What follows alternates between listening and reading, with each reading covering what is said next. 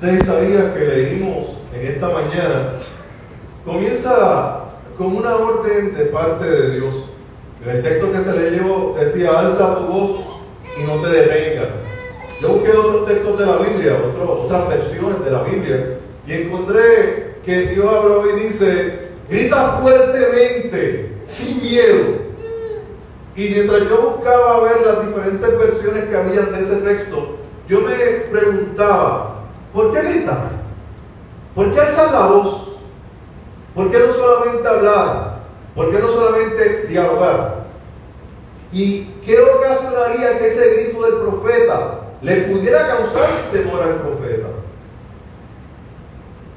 ¿Qué pudiera hacer que se detuviera? ¿Qué podría hacer que se reprimiera, que se sintiera tímido? Debería, me imaginaba yo, debería haber una causa muy poderosa para que un profeta de Dios sintiera miedo de proclamar el mensaje de Dios, de forma tal que Dios mismo tuviera que animarlo, no meramente a proclamar, sino que mucho más. Dios anima al profeta a gritar el mensaje, sin miedo, sin timidez. ¿Y en qué consistía ese mensaje que apremiaba a ser llevado con tanta fuerza y urgencia? ¿En qué consistía ese mensaje que le causaba tanto temor al profeta a proclamar? Esta mañana nos vamos a detener en qué consistía ese mensaje para el pueblo de Israel y de qué forma ese mensaje nos debe preocupar en el día de hoy. El mensaje de Dios que el, profeta tenía que proclamar implicaba un cambio radical del sistema, tanto político como religioso. Y cuando nos metemos con los sistemas políticos y religiosos, mis hermanos, corremos grave peligro. Y hermanos, no nos llamemos engaños. Ambos sistemas, tanto el sistema político como el religioso, son lo mismo y responden a las mismas personas. La primera vez que estudié teología fue en el Colegio Bíblico Pentecostal que es una institución, como dice la palabra, pentecostal, eh, es bien conservadora. Y allí fue cuando por primera vez yo escuché la advertencia. Y yo no sé si a los que estudiaron el seminario se lo decían también, lo que vas a aprender aquí no es para decirlo en la iglesia, es para ti. Y entonces, ¿para qué estaba estudiando? Si mi conocimiento no lo podía compartir con los hermanos de la iglesia. Porque según me decían, podía atentar contra la fe frágil de los hermanos. En otras palabras, me mandaron a callar la boca sin ni siquiera haberla abierto. ¿Dónde está la voz del cambio? Está silenciada. O peor aún, estamos a veces reunidos, hablándonos los unos a los otros a los oídos, para no ser escuchados, para no ofender oídos sensibles. De hecho, yo estoy cogiendo ahora dos clasecitas en seminario porque las dieron gratis. Y una de las cosas que nos dijeron, empezando, esto que les vamos a contar aquí es para nosotros, no es para la iglesia. Y volvemos a lo mismo. Decimos muchas verdades escondidos, pero que los demás no se enteren porque los podemos debilitar supuestamente. Hoy muchas personas esperan ser liberados de las cadenas a las que han sido condenados. Han sido condenados por ser mujer, por ser homosexual, por ser pobre, por ser adicto, por pensar distinto, por reclamar el derecho a ser ellos y ser ellas. Pero los profetas, poseedores de la palabra liberadora, están callados, dando discursos hermosos desde torres de marfil, refrenando su voz liberadora, refrenando su voz liberadora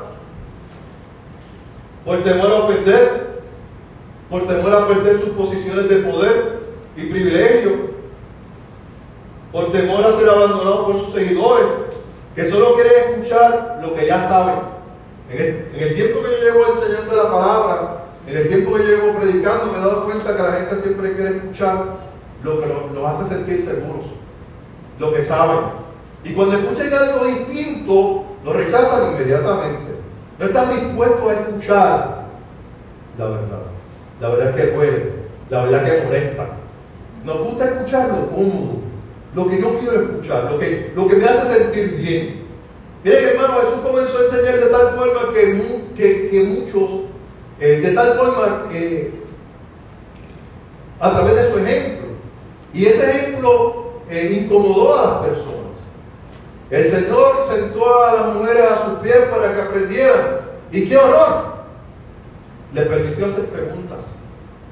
Él la sentó a la mesa o se sentó a la mesa de pecadores reconocidos y se hizo amigo de prostitutas y cobradores de impuestos.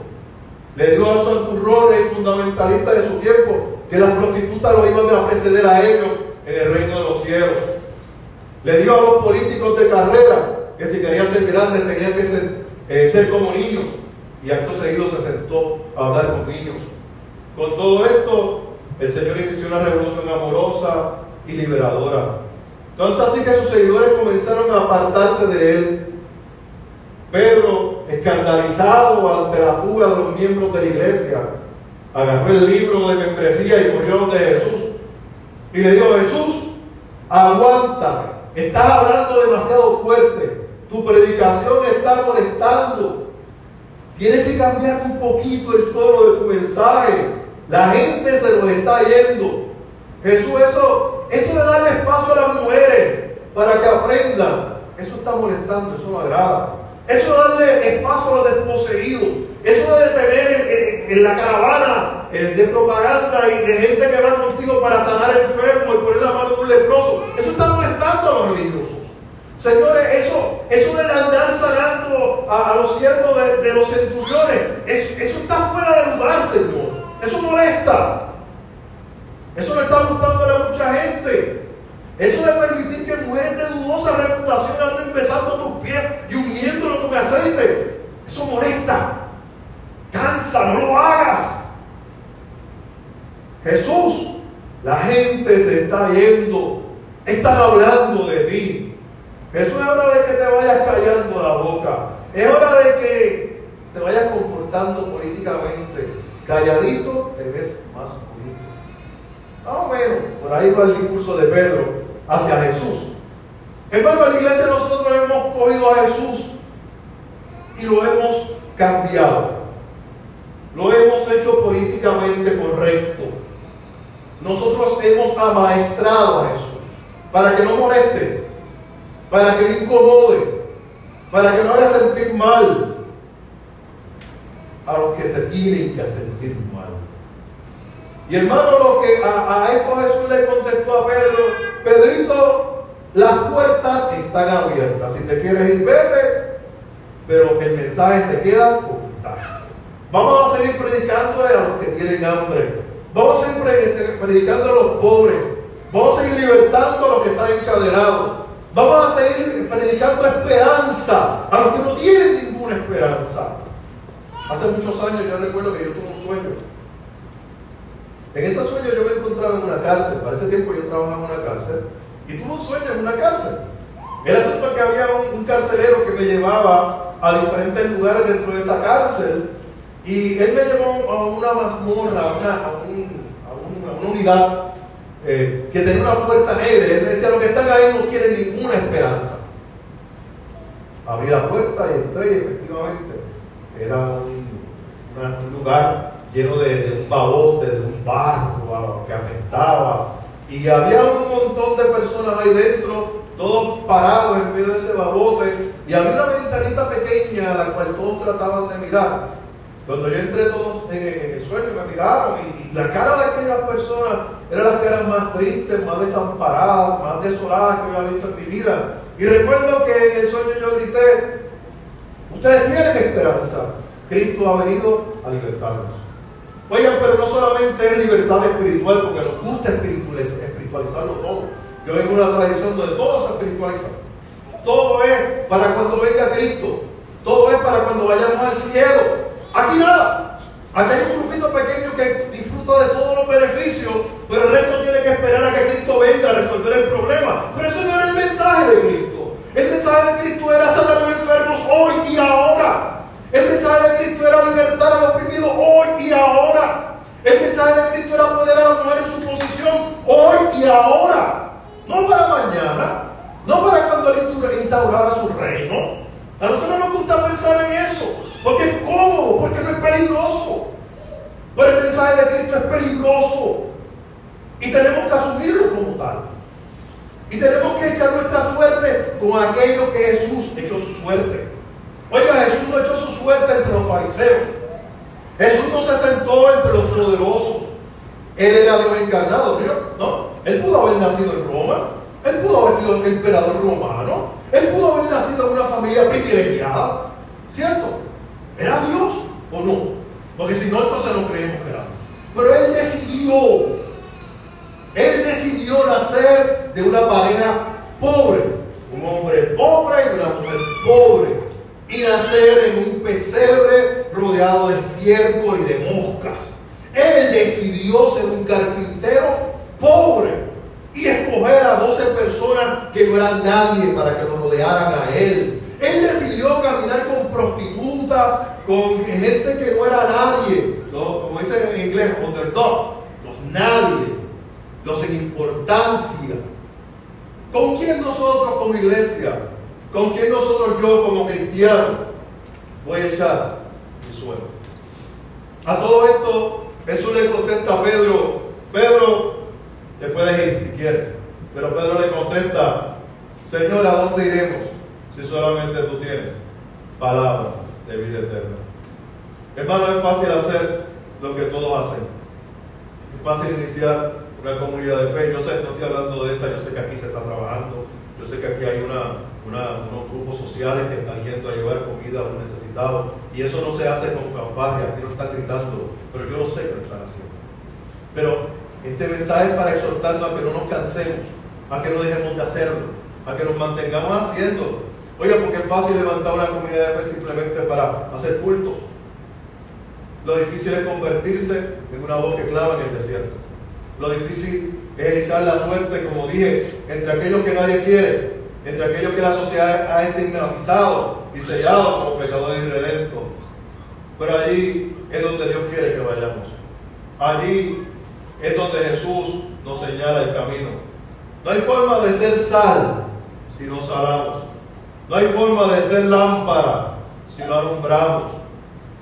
He escuchado hablar mucha gente acerca de la famosa voz profética, pero saben que la verdadera voz profética es una voz que incomoda, es una voz que nos invita a salir de nuestra zona de confort, es la voz que nos destruye el orgullo y nos lo hace comer, es la voz que nos invita a ser como el Espíritu de Dios, el cual es fluido y cambiante y no estático y resistente al cambio. La verdadera iglesia reformada es una iglesia que no se conforma con lo que hay ahora. Es una iglesia que siempre ve una oportunidad para mejorar. Siempre hay un entuerto que enderezar. Siempre hay una reforma que hacer. Isaías nos invita en esta mañana a tomar partido a favor de los pobres, de los trabajadores explotados y de los necesitados. Y cuando tomamos partido de un grupo, hermanos, hay un problema. Nos hacemos enemigos del otro grupo. Pero ¿saben qué? O con Dios o con el diablo. No podemos estar con los, con los dos. ¿Nos vamos en contra del patrono que explota o estamos a favor del patrono que explota? Nos vamos en contra del, sistema que diseña y perpetúa, perpetúa la pobreza o estamos a favor de ese sistema. Nos vamos en, contra de todo aquello que Jesús y Isaías se fueron en contra o simplemente nos abstenemos y nos hacemos cómplices. Pero eso trae, como les dije, problemas porque nos enemistamos. Como decía Pablo, nos enemistamos con el mundo. Los que oprimen, los que atropellan, los que hieren con sus palabras, los que se ríen a sí mismos como paladines de la moral, nos ordenan callar, porque nuestras voces los ofenden, los hieren. Nuestras voces disidentes cargadas de amor debilitan su fe. Y lo triste, hermano, es que nosotros consentimos y callamos para no ofender. Callamos para ser políticamente correctos. Jesús, cállate, decía Pedro. Mira que los ofendes. Ofendes a los que no pueden amar. Ofendes a los que insisten en ver a los demás como objetos para ser utilizados y no como sujetos para ser amados. Cállate Jesús, porque estás salando la sopa y no nos las podemos tragar. Cállate y no alces tu voz profética en favor de los faltos de amor, en favor de los despreciados. Cállate, porque ofendes. Cállate, porque si no, vamos. Hoy más que nunca tenemos que insistir en gritar el mensaje del Evangelio. El el, el mensaje que libera, el mensaje que rompe cadenas. El 50% de los puertorriqueños que viven en pobreza nos los piden. El 60% de los niños que todos los días son empobrecidos en este país nos están rogando. El 50% de los niños y jóvenes que no terminan el cuarto año y terminan en manos del narcotráfico nos está suplicando. El más del 25% de las madres solteras en este país que viven en pobreza, porque en Puerto Rico la pobreza tiene cara de mujer, nos los está rogando. Todo nuestro país empobrecido y explotado por un sistema demoníaco, sí, demoníaco, diabólico y malvado, nos suplica, nos exige, nos ruega, griten, griten el Evangelio, voz en cuello y no tengan miedo, no tengan miedo. Oramos. Señor, yo te doy gracias por el mensaje. Ahora te ruego, por favor, que tú llegues a cada uno de nuestros corazones. Pongámonos en pie para adorar al Señor.